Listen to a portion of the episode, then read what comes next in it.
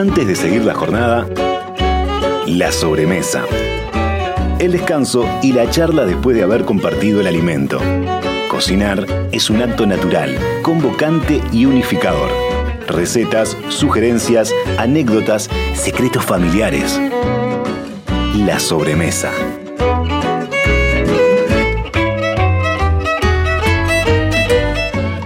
Presenta la sobremesa Productos Gourmet de Alimentos de Ambrosi. Más de 50 años en la mesa de los uruguayos.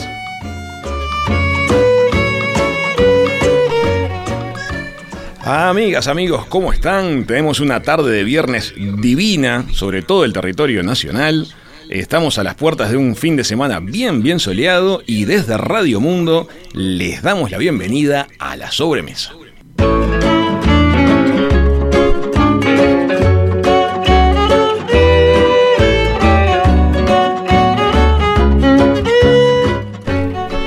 ¿Cómo están? ¿Cómo están? Soy Raúl Coe, estoy invitado a conducir este ratito de radio, cerrando una semana de estrenos bien interesantes aquí en Radio Mundo. Es un momento clave para la historia mundial. Volvió La Hora Global con Gustavo Calvo, eh, que nos está ayudando a comprender motivos, desarrollo y, todas las posibles salidas de esta horrible guerra que está sucediendo en esa zona bisagra entre Asia y Europa. También Daniela Blut entrenó ayer eh, la conducción de la entrevista con la artista de la semana y recibió a Valen Art, que es la autora del cuadro que está aquí en los estudios de Radio Mundo y que ustedes han estado viendo toda la, la semana. Si quieren saber más sobre esto, vayan para la cuenta de Instagram de En Perspectiva y van a estar encontrando todo el detalle sobre la artista. Vamos a empezar con la sobremesa y con la gastronomía como excusa. Vamos a estar compartiendo con ustedes tres historias de vida bien, bien interesantes, con cambios muy lindos en el camino y sobre eso vamos a charlar, sobre lo humano, sobre cómo la vida nos va este, cruzando distintas oportunidades y uno las puede ir tomando o este, de alguna manera dejándolas pasar. Vamos a charlar y voy a presentar a los invitados. Les voy a dar primero la bienvenida a ella. Es una de las fundadoras de Juana Cocina Bar. Nació en el Prado de Montevideo y ahora está en La Juanita, cerquita de, de José Ignacio. Le damos la bienvenida a la reina de los ñocones y el mousse de limón, Lucía Villar. ¿Cómo estás? Buenas tardes a todos. Les vamos a, presentar al, creador de la cantina del Vigía de Maldonado, del maravilloso marismo de José Ignacio. Todos los que cocinan junto a él lo, consideran un maestro. La rompió como jurado del concurso de parrilleros de televisión Fuego Sagrado. Le damos la bienvenida a Federico de Seno. ¿Cómo estás, Federico? Hola Raúl, ¿cómo estás? ¿Cómo están todos? Saludos por ahí y bueno, con mucho gusto de estar compartiendo esta tertulia con ustedes. Maravilloso, bienvenido Federico. Y desde el hermoso sur argentino, con una historia preciosa para contarnos acerca de cómo decidieron venirse para Uruguay este, y armar una de las propuestas más exóticas y más novedosas de la barra de Punta del Este, recibimos a uno de los fundadores de Legua, Juan Martín Rossi. ¿Cómo estás, Juan Martín? ¿Cómo estás, Raúl? Hola, Fedra, Lucía. Todo bien, muy contento también de participar de esta tertulia. La verdad me, tomaron de sorpresa. De hecho pensé que era más tarde y no que era ahora. Ah, sí, sí, se, adelantó un poquito. Está muy bien. Bueno, chicos, eh, les decía que ustedes comparten algo muy particular. Conociéndolos un poquito más, eh, nos fuimos dando cuenta con la producción del programa de que los tres han tenido que meter en distintos momentos de sus vidas eh, un cambio radical acerca de el lugar donde nacieron y el lugar donde ahora desarrollan su actividad. Y me gustaría entrar por ahí a la charla. ¿Cómo ha sido para cada uno de ustedes en algunas pinceladas ese momento clave en la vida en que decidieron cambiar su lugar de residencia? ¿Quién empieza contándonos? Yo.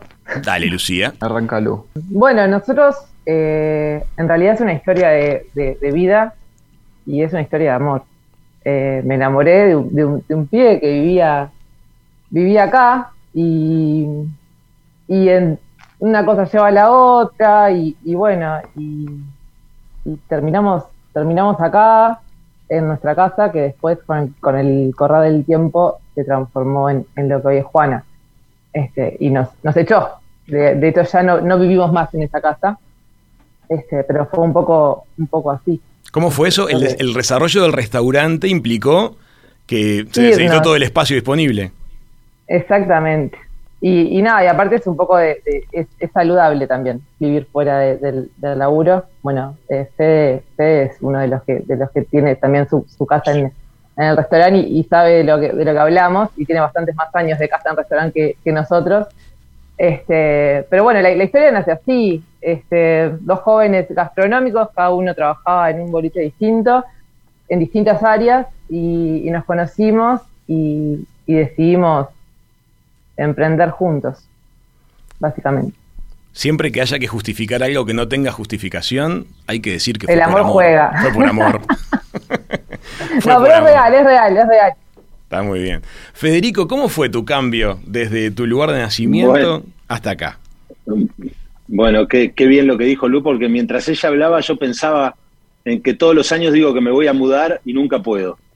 Este, porque, bueno, es como un encuentro de, digamos, de, emociones, ¿no? A veces querés salir corriendo y a veces este, querés quedarte ahí a vivir, como lo hago yo y como lo hacemos con mi familia. A mí, eh, personalmente, el cambio empezó desde muy chico. Cuando yo tenía 17 años ya me fui a vivir solo. Vivía en un bar en Mar del Plata, en la costa atlántica, y después de dos años de probar, este, no, me, no me encontré y me volví a Buenos Aires por un periodo de menos de un año. Y ahí fue cuando empecé a trabajar en un restaurante y ese restaurante, este, el dueño trabajaba y tenía un restaurante acá en, Uruguay. Y, este, y bueno, y lo, y, lo, y lo vi una oportunidad. Me vine a Uruguay y vi la oportunidad de quedarme. Fue un poco sacrificado al principio porque yo era muy chico y estaba dejando este, muchas, muchos arraigos este, familiares y, demás de mi vida, pero al mismo tiempo fue, yo, yo de, algún modo pude empezar a ver mi futuro profesional y en el oficio. Entonces, eh, realmente hoy me doy cuenta que no me equivoqué, que fue maravillosa la decisión. Desde que viniste a Uruguay, Federico, ya estabas en el ámbito gastronómico, viniste a trabajar en cocina. Desde que vine a Uruguay vivo en un restaurante.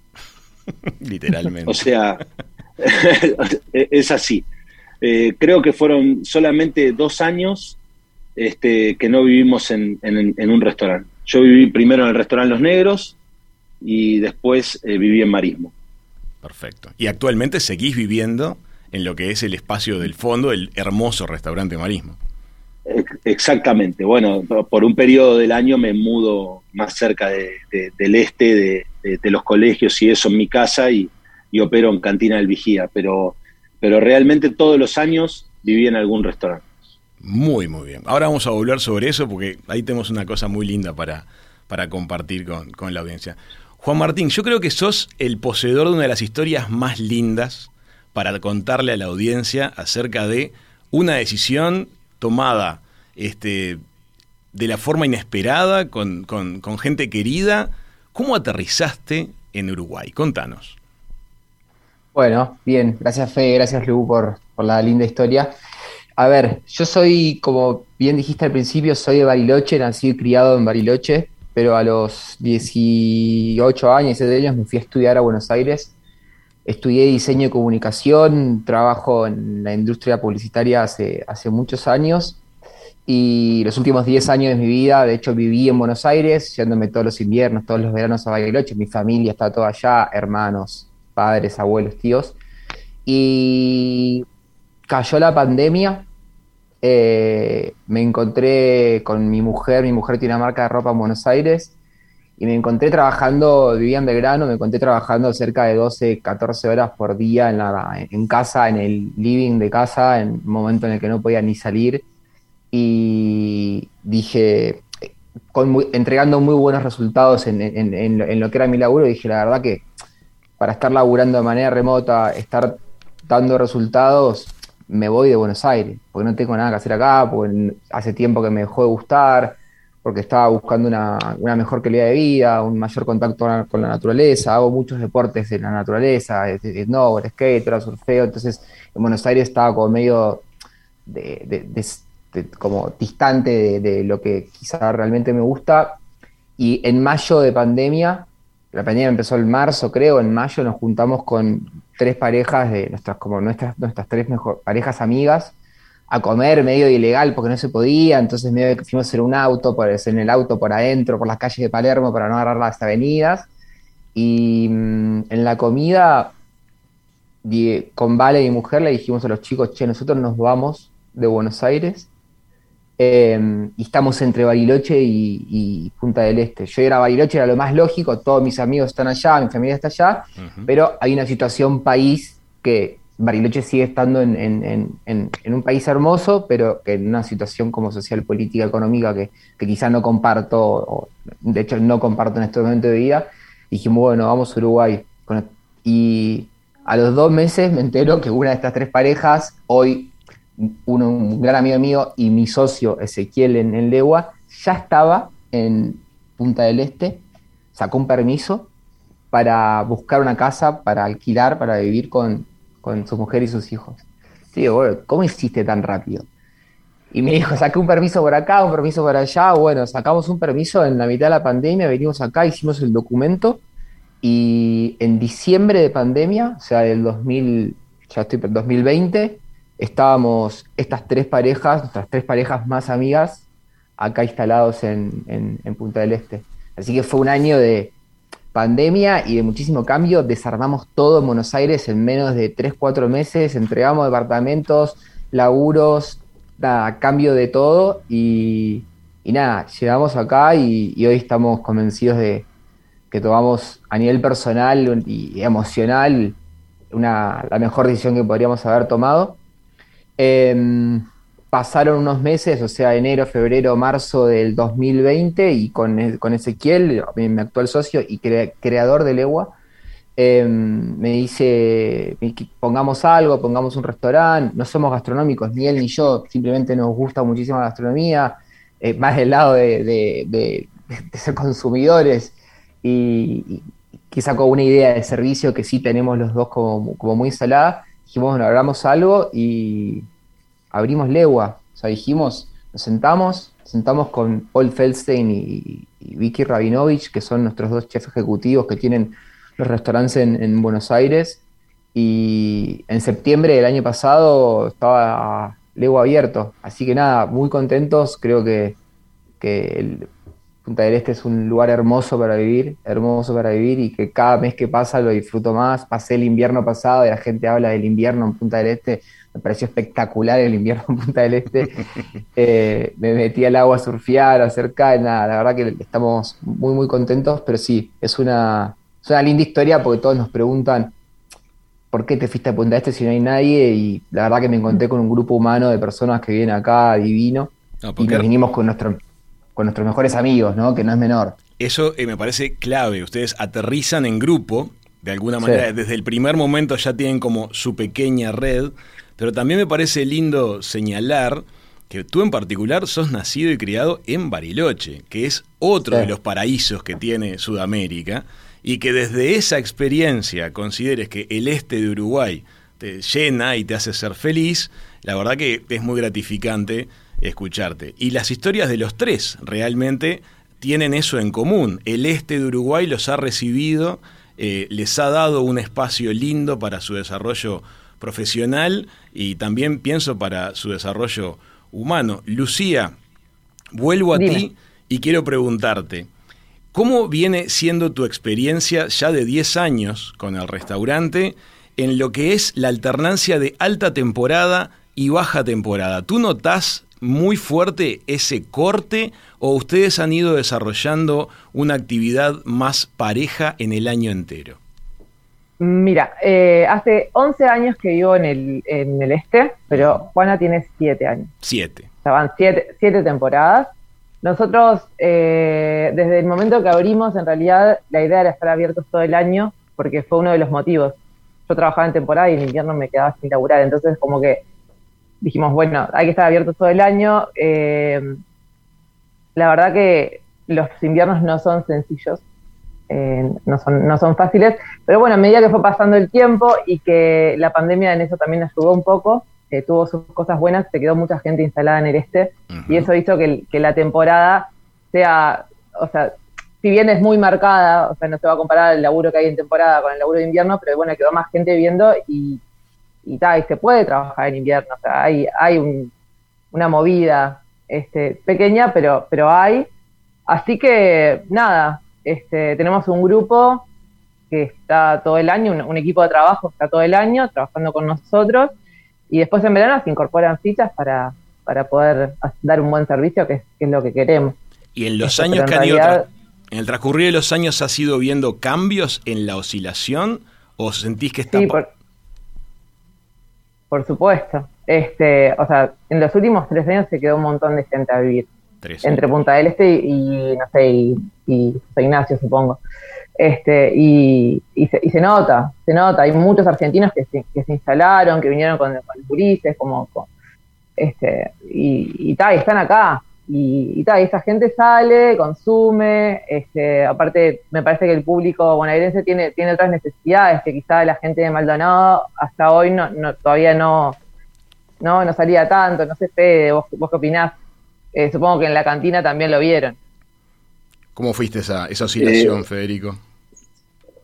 Y bueno, este, nosotros tuvimos, tuvimos una trazabilidad distinta de pronto, ¿viste? Porque eh, Maldonado siempre fue Maldonado y en realidad este, la trazabilidad nuestra fue un poco al revés. Este, cuando nosotros abrimos, el trabajo en invierno era bastante, o sea, era intenso, seguíamos trabajando bien. Eh, hubo un periodo de, un gobierno de Macri que, mm, que, tenía muchísimos feriados, o no me acuerdo si de Macri, o no me acuerdo bien ahora exactamente si era de Cristina o de Macri. No anterior, pero tenía muchísimos, sí, tenía muchísimos feriados. Entonces, eh, digamos que en 10 meses de, de, desde abril hasta desde abril hasta noviembre había un feriado argentino por mes y, y quieras o no eso nos, movía mucho la aguja a nosotros em, después eso fue cambiando sacaron feriados y, bueno y después vino todo el año pasado. Entonces nosotros en los primeros años de la cantina trabajábamos mucho. En vacaciones de invierno trabajábamos mucho también. Había mucha mucha recepción de público argentino. Y estos últimos años a nosotros personalmente el público instalado acá no nos movió tanto la aguja, pero entiendo que, a los restaurantes pequeños este, de zonas más alejadas de, lo que es el centro de Maldonado, sí, como cuenta Lucía. Em, pero bueno, viste que eso, y además en estos últimos años se abrieron muchísimas cosas nuevas y, bueno, y la gente local a veces busca un poquito algo nuevo y, va oscilando un poco. Entonces, eh, creo que para nosotros los últimos dos inviernos, sobre todo el anterior, fue un poquito, fue creo que, el más duro. Igual lo sorteamos bien, pero trabajábamos muchísimo mejor los primeros años. igual vamos a contarle a la gente que nos pueda estar escuchando y que no tenga la información de lo que pasa un poquito en el este, que justo tu caso, Federico, tiene la dualidad de ofrecer una propuesta que sucede en José Ignacio, que de pronto tiene un acento más marcado en la alta temporada, y también tenés eh, Cantina del Vigía eh, en Maldonado, que obviamente tiene una actividad más intensa, más constante a lo largo de todo el año. Eh, y vamos a, dejamos para el final a quien está a punto de afrontar tal vez su primer invierno, su primer invierno en el este. ¿Cómo, cómo ven las expectativas para, para este momento, Juan? Real que, a ver, nosotros cuando abrimos en septiembre hicimos unas ciertas proyecciones según datos que fuimos consiguiendo, charlando con muchísimos otros restaurantes. La realidad que tuvimos una muy buena recepción cuando abrimos y venía muchísima gente a comer, que aprendimos muchísimos de ellos. Eh, quizá no fue la temporada que, que, sí habíamos proyectado, así que ahora, siendo sinceros, estamos tratando de, achicarnos lo más que, lo más que podemos armando una carta nueva que sale en, dos semanas, que queremos que sea como la joya del invierno y, que la gente venga por, por la carta nueva, pero no puedo, imposible que pueda predecir cómo va a ser la, el invierno. Sí doy fe a que del invierno pasado a este hay muchísima más gente viviendo, por lo menos donde vivo yo, que vivo en la barra, y la verdad que veo movimiento constante entre la barra, manantiales, y, por lo que hablo con la gente que vive acá hace tiempo, dicen que ven mucho más autos, muchas más personas, mucho más consumo. Me imagino que ustedes, Luis y Fede, están, lo ven, están hace mucho tiempo más, más que yo y deben haber visto una curva progresiva de, real, de mucho más movimiento. Creo que, que, como decía Lu, la pandemia trajo muchísima gente y, la idea es ofrecerle a toda esa gente, ofrecernos a todos los que estamos acá cosas buenas, lugares ricos para comer, productos, productos buenos y creo que hay una oportunidad y que ojalá esa oportunidad cada vez sea más grande, siempre tratando de cuidar lo que es el lugar, ¿no? Que se mantenga como un lugar chico, sano.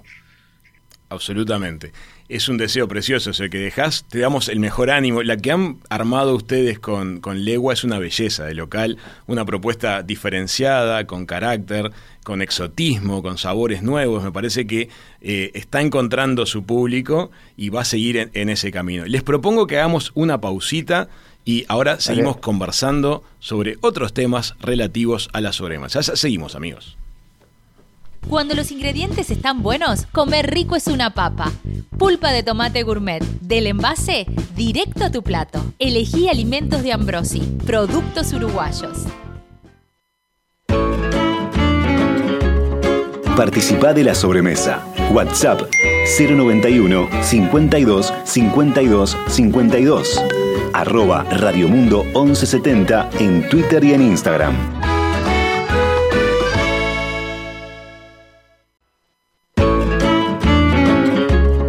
Escucha todas las sobremesas en radiomundo.uy. Estamos con Lucía Villar, estamos con Federico de Seno, estamos con Juan Martín de Legua. Tres propuestas gastronómicas alucinantes que están sucediendo en el este de Uruguay, apostando a estar todo el año, a sostener una calidad, a presentar sabores diferentes. Y vamos a ir un poquito ahora a hablar de gastronomía, de sabores. Lucía, quisiera que compartas un poquito con la audiencia tus sabores favoritos, tus ingredientes, cómo cuidan ustedes los ingredientes que utilizan en el restaurante, cómo se arma la, cocina de Juana. Bien, bueno, nosotros, eh, yo considero que el, mejor producto que se puede usar es el producto de estación, ¿verdad? Eh, en, general, eh, tanto los vegetales como la pesca, por ejemplo, ahora estamos en época de camarones, todavía queda un poco de sirí, eh, viene un poco por ahí. O sea, la comida más rica es, la más sabrosa y lo más sabroso es lo que está en este, está en este momento, eh, en, su, ¿no? En su, mejor momento, digamos. Entonces, nosotros trabajamos mucho con, productos de estación, la carta la vamos cambiando, vamos diciendo, vamos trabajando sobre, sobre lo que hay. Em, este año, particularmente, eh, no trabajamos con ningún producto importado. Que en algún momento estuvimos trabajando con pulpo, con langostinos de importados, porque en, enero no hay langostinos nacionales. Entonces dijimos, no, trabajemos con Sirio en enero, que sí hay nacional, y ahora que arrancó la, la, la del camarón, bueno, estamos trabajando con camarón y, estamos trabajando con lisa, que ahora está muy buena la lisa. o sea, es como, me parece que viene por ahí este, apoyar al, al, local, ¿no? al productor local, sea de hortalizas, sea de vegetales, sea el, que pesca, el que, que, no sé, me parece que, viene por ahí, porque además es lo más rico. Claro que sí, claro que este, esa es un poco la, la historia y la, y la vuelta que le damos nosotros al, al, a la gastronomía que hacemos. ¿Cuáles son tus, tus platos más recomendados en el restaurante? platos más recomendados. A mí me gusta mucho, tenemos un, equipo aparte de, cocina que, que realmente es, muy bueno. Este, y, me gusta mucho cómo salen los, los crudos de, pesca local. Eh, con nosotros trabaja Abril Causa hace, hace varios años, que es, que es un encanto de, cocinera, la verdad. Eh, y hace muy, muy buenos, muy buenos crudos, y, bueno, y ahí es la mejor expresión de, la pesca local y, y es para mí como, como, o sea, como mejor la podés vivir, ¿no? Eh, eso por un lado, después trabajamos nada con vegetales en, en horno a leña, que nosotros cocinamos con fuegos, si bien le damos mucha importancia a, todos los crudos, tanto de vegetales como de, como de pescado, trabajamos con fuego, horno de leña y parrilla. Y bueno, y un clásico es el rack de cordero, que ha sido muy halagado, muy bien. realmente. Trabajamos con, cordero nacional, obviamente. Este, y bueno, nada, es, es, eso. Está muy bien. Una, una buena parrilla en Uruguay. Una buena parrilla. Federico, ¿cómo viene la, propuesta de ustedes en cuanto a los ingredientes, eh, al uso de productos naturales? Sé que vos estás procesando un cambio personal también al respecto. Contanos un poquito. bueno, sí, comparto absolutamente lo que decía Lucía. Este, nosotros en un momento este verano estuvimos comprando camarones de rocha de la zafra anterior este, que estaban muy bien guardados, acabaron, no hubo más directamente. Y, este verano también decidimos no al pulpo y bueno, en fin, tenemos prácticamente, creo que ningún, bueno, nos quedan los chipirones todavía ahí en la, carta que no, no hay forma de, sacarlos. Hay un tema, viste, con, con esto que vos mencionabas mío de la alimentación y mis restaurantes. Yo ya estoy sufriendo un poco mis menús y mis cartas. A ver. En función de cómo, de cómo me, alimento yo y cuál es la idea mía de, de bueno, de, de, lo que viene, viste, que yo lo empecé hace dos años ya casi. Este, entonces, bueno, contanos qué hiciste, contanos qué hiciste, Fede. No, bueno, empecé, empecé, lo voy a resumir un poco porque si no los duermo. Pero empecé, empecé haciendo una, una dieta detox que, de un médico uruguayo muy conocido que se llama Alejandro Junger, y después de eso ya me, puse medio ninja y, continué y hoy estoy casi 90% vegano. No, no, creo que consumo solo ricota, queso, de cabra y, un poquito de, algún queso parmesano, en, todos de procedencia uruguaya y, muy bien hechos. Y, además este, algún huevo de, gallina feliz.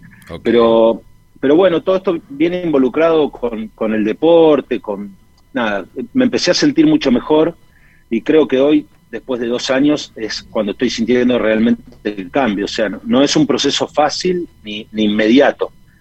Este, uno entra, sale, con las carnes no volví a entrar, pero, pero bueno, después, si vos empezás a comer quesos muy procesados o, alimentos procesados, otro, empezás a, a, pensar que es mejor comerse un pescado recién salido del agua, ¿viste? Eh, entonces, a mí me pasa que Marismo tiene 20 años, tiene 21 veranos y, tiene una carta que es una columna vertebral que el público viene a elegir y que un año nosotros la quisimos cambiar toda y nos mataron, no nos dejaron vivir en paz. Entonces, es como que uno tiene que aceptar que, uno tiene una institución que ya está formada y, que se ha convertido en un recuerdo que viene. Porque si vos abrís solo en verano, este, bueno, usás obviamente solamente los productos de verano y la gente te vuelve a buscar por ese determinado plato. Este año nos pasó con la proboleta, que tuvimos un quiebre de stock a final de, diciembre y, venía gente de Europa a rezongarnos porque no tenía proboleta. Entonces, Claro, gente que estuvo todo el año soñando ese momento, que se iba a reencontrar con esa experiencia. dos años soñando. Porque el año pasado no vinieron. Claro, a mí me sorprendió muchísimo, me sorprendió muchísimo, ¿no? Este, cómo una persona puede tener un recuerdo en el paladar tan, tan, tan intenso, que bueno, nos pasa a nosotros con la comida, la película Ratatouille, ¿no? Claro. Y, y vos sabés que a mí lo que me pasa es que, es que yo personalmente lo tengo que decir con, con, toda la honestidad, yo estoy un poco aburrido de mi menú ya, ¿viste? O sea, yo veo que lo hacen bien, que sale muy bien, que está está todo muy, pero creo que, que, para curar un menú hay que tomarse un año entero y, trabajar bien sobre algo, que un concepto y una idea, y, después ver si uno, en función de ese menú que creó, puede sepultar una institución, lo cual no es viable. Y yo te voy a contar una cosa, este año me agarró la, la locura con, con convertir marismo en vegano. Y, y, lo compartí con dos o tres colegas muy selectos míos y, me dijeron, vos estás loco. O sea, eh, y bueno, y sí, la realidad es que estaba loco, hubiese sido, me hubiese fundido. Entonces, este, creo que, para empezar algo nuevo, tengo que empezar algo nuevo. Y que primero hay que atender la, la, la, necesidad y, digamos, las prioridades. ¿viste? Entonces, de la forma que yo decida alimentarme va a ser una decisión propia. El restaurante tiene que continuar y tiene que seguir así. Qué interesante lo que decís, porque vos creaste una identidad, una, un paquete de sabores, un paquete de experiencias que el público eh, disfruta y se conectó, y ahora tiene una inercia que a vos te cuesta este, timonear y hacer cambios. Le contamos a la gente que es muy frecuente en Marismo ver que a, a, las mesas llega algún pequeño plato de cortesía mientras la gente está esperando sus comandas y esos platos de cortesía he estado viendo que o van en la dirección de lo que vos considerás que puede ser el futuro. Y sí, porque cuesta que la gente elija los vegetales. Claro. Ahora me doy cuenta de cuál es la estrategia.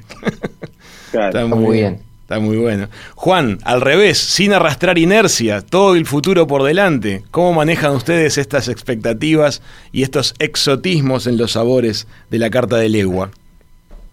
primero, destacar la proboleta de, Fede y el, el rack de cordero de, de, Luke. Justo fui el fin de pasado a comer con un amigo y, yo no pedí el rack, pero le probé el rack a, mi amigo y quedé fascinado. Em, Raúl, respondiendo a tu pregunta, a ver, nosotros cuando decidimos abrir Legua, em, mi socio es muy fanático de la, comida asiática, de hecho vivió bastante tiempo en Nueva York y Los Ángeles, donde se come hay una impronta de comida asiática muy, importante. Y dijimos, vamos por esto.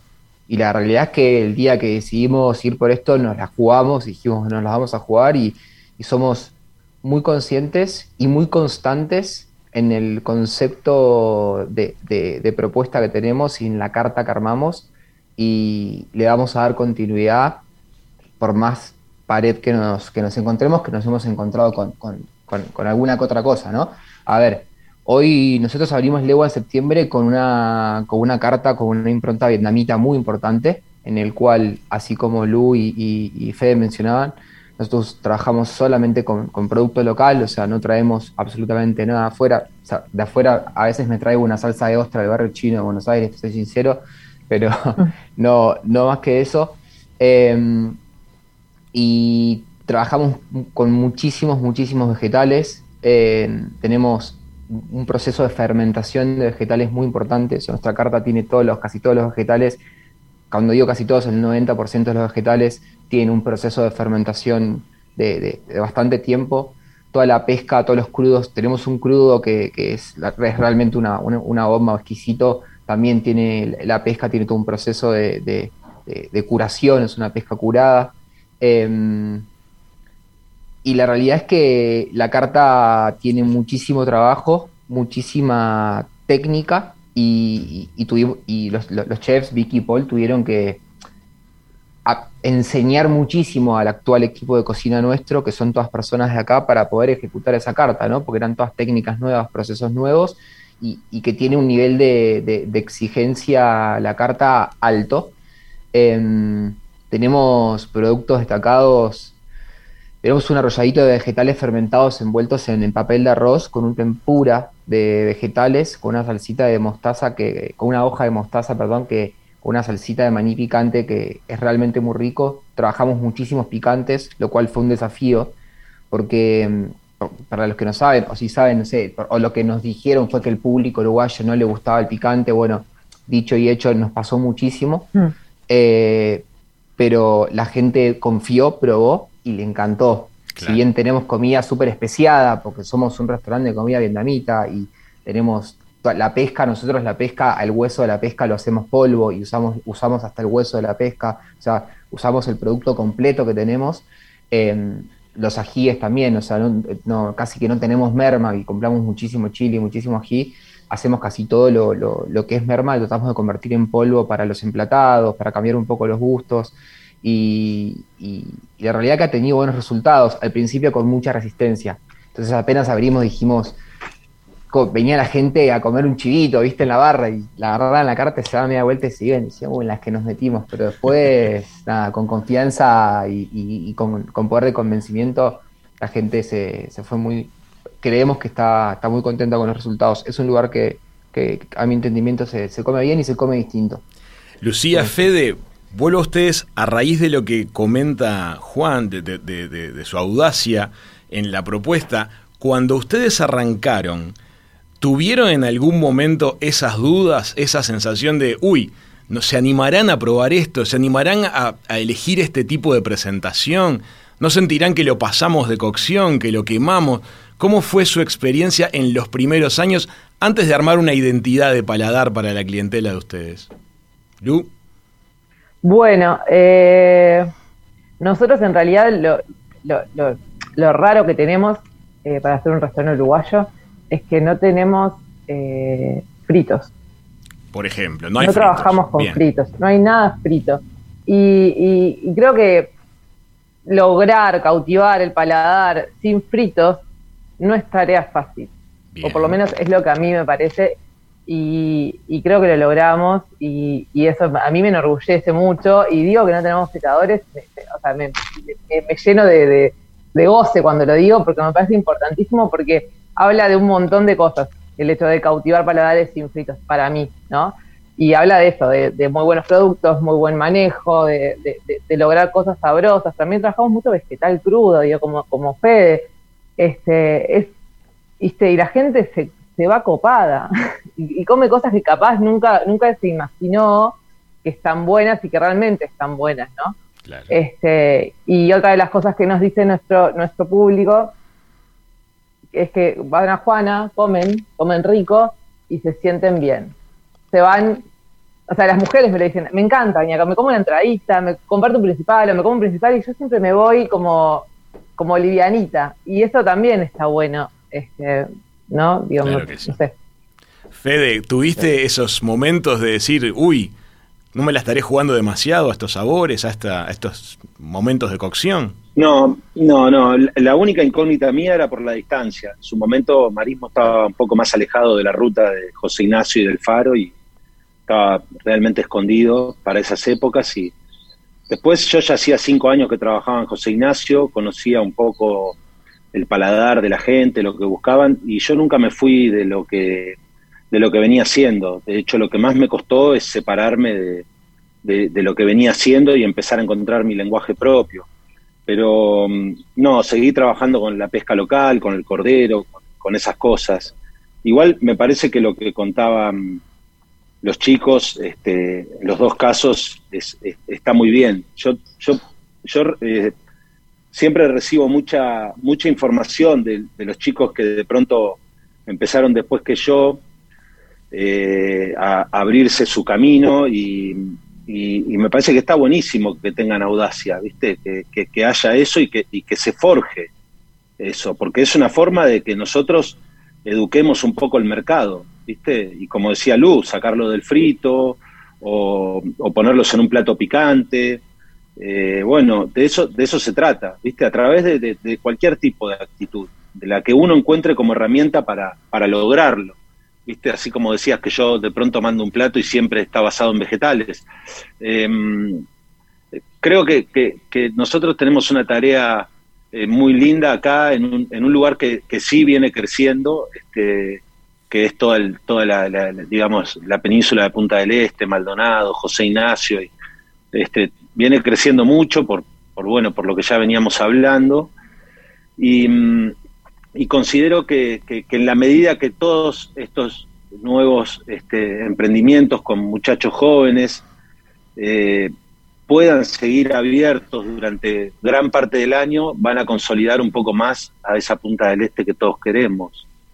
Totalmente, la región turística este del Uruguay completa. Me gusta cómo todos han ido contando desde su lugar, cómo fueron aportando este, sus novedades, sus innovaciones. Lucía sacando los fritos, utilizando los crudos, ustedes utilizando materiales tremendamente naturales y de estación. Y, por ejemplo, audacias en la, en la propuesta de los emplatados, audacia en la propuesta de los locales gastronómicos. Marismo prácticamente es a cielo abierto, por ejemplo. La propuesta de Legua tiene una decoración absolutamente inusual y muy, muy propia, con mucha, con mucha identidad. La, propuesta de, de Juana presenta los platos con una dedicación, con un amor que, que es tremendamente tangible. Es una forma de desarrollar al público, de mostrarle nuevas capas, sofisticarlo, abrir el mundo y mejorar todo el paquete turístico de nuestro país. Les propongo, chicos, que hagamos el último corte y al regreso vamos a estar hablando un poquito de la transmisión del conocimiento, de cómo aprendieron y de cómo sienten que ustedes también hoy enseñan. Ya volvemos. Participa de la sobremesa. WhatsApp 091 52 52 52. Arroba Radiomundo 1170 en Twitter y en Instagram.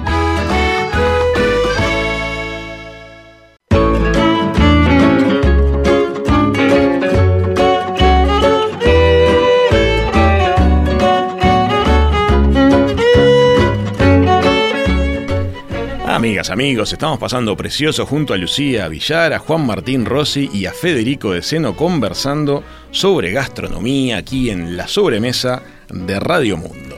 En el bloque anterior estábamos conversando acerca de cómo las propuestas que los chicos presentan van de alguna manera construyendo a un público nuevo que va aprendiendo, que va buscando nuevos sabores y nuevas experiencias en los, en los restaurantes. Y hablando de esta transmisión de, conocimiento, les quiero preguntar, em, en algunas pinceladas, primero quiero que me cuenten cómo adquirieron ustedes el, conocimiento. Lucía, ¿cómo aprendiste? ¿Cómo aprendí? Eh, bueno, la vida misma. La vida misma. Eh, la vida misma. Eh, yo estudié cocina en una escuela en Montevideo. trabajé en, un par de restaurantes en Montevideo. Mi primera experiencia en temporada, fue una temporada muy cortita, fue con el señor de Seno. Ah, sí. Y aprendí un montón. fue cortita, pero aprendí un montón. Eh, y, ese fue mi, mi, primer, mi primer eh, pasaje por la Juanita. Y, creo que inconscientemente, después aparecía Matías, lo conocí, ta, ta, ta, pero ahí dije, che, qué lugar para vivir este. O sea que tu formación es una combinación de estudio y de tarea práctica en restaurante.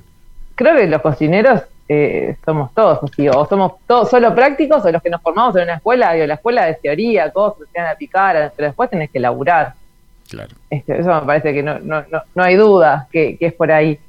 Eh, así que fue, fue, pasé, un, pasé pocos días, pero pasé por Marismo, después estuve en El Abrazo, eh, un lugar que, estuve toda una temporada y, realmente me, encantó y, aprendí un montón y, los quiero mucho a, a, Luis Fede. Que la semana que viene va a estar eh, con nosotros. Bueno, eh, y después estuve en una cafetería en Maldonado, que se llama Félix, ahí estuve como desde otro lado en realidad, ¿no? Más como, como haciendo un poco de todo que aprendí un montón para lo, que después terminé haciendo, que fue abriendo mi propio restaurante. Entonces, eh, fue todo un, proceso, ¿no? Porque uno arranca como cocinero y después el devenir de los años se termina transformando en un empresario, porque en realidad somos empresarios, además de ser cocineros, y todo eso lo tenés que ir formando, ¿no? O sea, te vas formando, a, capaz que un poco a, tropezones, pero te vas formando y, y, y digo, no sé, me parece que a, todos nos pasa un poco lo mismo en ese sentido, de que nos vamos transformando en... Y Juan, la vivencia es pasar de cliente sofisticado a gestionador de, figuras de la, de la cocina. ¿Cómo lo has vivido vos este proceso, Juan? Bueno, a ver, nosotros, yo, yo me dedico, o sea, mi, mi, trabajo me dedico a, hacer trabajo operativo y a formación de equipos. Y la realidad que hay una parte muy importante operativa en la formación de equipos en, la gastronomía, que claramente me di cuenta abriendo un restaurante, pero cuando dijimos hacerlo, bueno, aprovechemos que, yo, digamos, tenía como esas habilidades, por así decirlo, que me dedico a eso, y nosotros fuimos directamente eh, a, ahorrar ese tiempo o esa curva de errores que seguramente teníamos de mi socio y yo salir a abrir un restaurante sin tener idea de cómo abrir un restaurante y nos, nos asociamos con dos chefs ejecutivos, como les dije antes, Vicky Rabinovich y Paul Feldstein. Son dos chicos pendejos hoy que vuelan, tienen 30 o 31 años, tienen un restaurante en Buenos Aires que se llama Lupa, otro que se llama Soma. Eh, trabajaron en la cocina de, Troca, Paul estudió en el Cordon Bleu en París, dos, dos pendejos que realmente vuelan y, nos apoyamos en ellos en lo que es el armado de la carta, en la parte más astronómica, en como en, que nos enseñen a nosotros la importancia del producto local, cómo tratar el producto, y ellos se vinieron, viajaron, estuvieron dos meses acá eh, instalados en Uruguay, enseñándole al equipo a tratar el producto y armar la carta que queríamos, y de hecho ahora somos íntimos amigos y vienen todas las semanas de, Buenos Aires para acá y siguen estando trabajando junto con nosotros. Así que creo que nosotros, hoy, hoy yo estoy aprendiendo, no puedo decir que aprendí, yo estoy aprendiendo la gastronomía y, aprendiendo del equipo. O sea, hoy yo aprendo desde cada una de las personas que trabajan en el equipo y voy y les pregunto cómo lo hace, cómo le gustaría hacerlo, cómo lo aprendió y si aprendió en, en, en Legua y, y Legua se convirtió también en un lugar en el que, como dije antes, es una cocina distinta, entonces las personas que están trabajando con nosotros son personas que vienen a trabajar de un montón de cocinas de acá, de Santa Teresita, de Narbona, de distintos lugares, y cayeron a Lego y están aprendiendo locuras. Y ahora que está terminando la temporada y hay como un éxodo de equipos, por así decirlo, sean muy agradecidos por lo que aprendieron en, una temporada, por tener una cocina distinta. Pero yo creo que estoy aprendiendo, no puedo, lejos de, estoy años, años luz de la experiencia de Fede y de Lu, pero bueno, estamos en el camino. Muy bien. Es muy interesante también esa mirada, porque es el captar esa información, el estar acerca de preguntar cómo lo podemos hacer mejor, cuidar que se produzca esa transmisión de quien viene con más experiencia a quien de pronto recién se suma o quien está aprendiendo nuevas técnicas. Me parece muy rico lo que ustedes armaron en, Legua porque además incorporan novedades en todos los sentidos, en los sabores, en el tratamiento de los productos, en la presentación. Así que evidentemente consolida una, una microescuela de, de interés. Federico, ¿cómo fue tu camino de aprendizaje? Este, bueno, no, yo empecé con Francis Malman, es un, es un gran mentor nuestro y, al cual le estoy muy agradecido, obviamente por, por, bueno, por, por tantos años de, de, aprendizaje. Em, ese fue mi primer mentor. Y después dentro de la cocina de él, que creo que son, son también este, mentores míos, y tuve la oportunidad de trabajar con Juliana López May, que fue además quien me presentó a mi actual mujer. Ajá. Y, mm, y, única. Y, este, y, y, también trabajé con Paola Carosela, que es una cocinera que hoy está triunfando en San Pablo. Em, trabajé con Germán Martitegui, con Alejandro Tarditi, que es, es el, primer panadero que yo conocí en el año 96 haciendo panes de masa madre.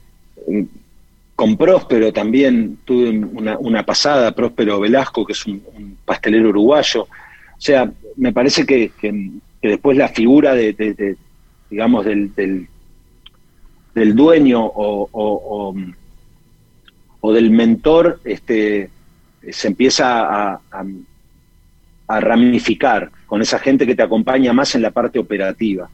Este, y, yo siempre fui una persona este, muy curiosa, no sé si es por, por, una característica de los piscianos o, este, pero siempre fui una persona muy curiosa. Entonces, eso me parece que fue lo que me, de algún modo, me, me, fue construyendo. Eh, no, no me quedaba quieto, inclusive tengo, tengo una mentora también, ahora que pienso que falleció lamentablemente en Estados Unidos, que, se llama Judy Rogers, se llamaba Judy Rogers y que tiene un restaurante orgánico con el cual yo hice una, una pasantía en el 99 y, y este y, yo me pegaba a ella, porque ella estaba bastante en la cocina. Entonces cada vez que ella entraba yo andaba como un perrito faldero por atrás de ella, viendo qué decía, qué hacía, qué, cómo manipulaba las cosas. Eh, soy un gran observador de las manos de los cocineros. A mí me parece que, que, eh, cuando vos ves un buen cocinero, eh, primero tenés que verle las manos. O sea, mejor dicho, cuando vos ves las manos de un cocinero te das cuenta si es bueno o no es tan bueno. Me parece que los cocineros buenos mueven muy bien las manos. Eh, hoy que tenemos la oportunidad de ver videos y, recetas y cosas, este, mm, te das cuenta cuando un cocinero tiene este, destreza para mover las manos. Después, obviamente que hay un tema de precisión en lo que es la agilidad de la cabeza para sacar o poner algo adentro o afuera de un horno o al fuego o fuera del fuego. Pero cuando vos ves cómo usan las técnicas de arriba de una tabla y cómo mueven las manos y eso me parece determinante en, nuestro oficio. Bueno, de hecho, Ratatouille, la ratita, la, lo vuelvo a mencionar, perdón, pero es una película muy ilustrativa para la gastronomía. Este, le mueve las manos al, cocinero, ¿no? Es así. Eh, entonces, yo, yo realmente veo, eh, veo, no sé, cocineros como, como Leandro Cristóbal, como, como Paola Carosela, como Juliana López May, Em, y, cuando vos les ves mover las manos, decís, qué precisión que tienen para trabajar y con qué delicadeza y con qué eh, eh, facilidad lo hacen. eh, que muchas veces hasta, hasta a mí me cuesta, ¿no? Igual siento que soy una persona que sabe mover las manos. De hecho, me gusta mucho cuando empezamos a cocinar en la cocina, decir, bueno, vamos a empezar a mover las manos. Me parece que es las manos. Exactamente. ¿Sabes cuál es otra actividad que hace, que hace, digamos, tremendas agilidades y es bellísimo mirar cómo proceden con sus manos? Los magos. Y yo creo que ustedes tres tienen mucho de magos, porque son capaces de transformar los ingredientes en esas maravillas que nos ponen arriba de la mesa cada día para que la podamos disfrutar, recomendar y mostrársela al mundo entero. Chicos, tengo muchísimas más preguntas para hacerles a los tres. El tiempo ha volado, se nos hicieron ya las 3 de la tarde y tenemos que ir cerrando la sobremesa de hoy. Les quiero agradecer infinitamente el tiempo que nos dedicaron y haber compartido estas experiencias de vida, estas experiencias profesionales y especialmente eh, las experiencias humanas, el camino que todos van recorriendo en distintos momentos de su desarrollo. Y estoy seguro que esta va a ser la primera de varias veces que nos volvamos a encontrar. Ojalá aquí al aire. Les quiero agradecer. Muchas gracias. Gracias, gracias Raúl. Gracias, Raúl. Gracias a todos. Gracias a todos. Amigos, hasta aquí llegó la sobremesa. Nos vemos la semana que viene.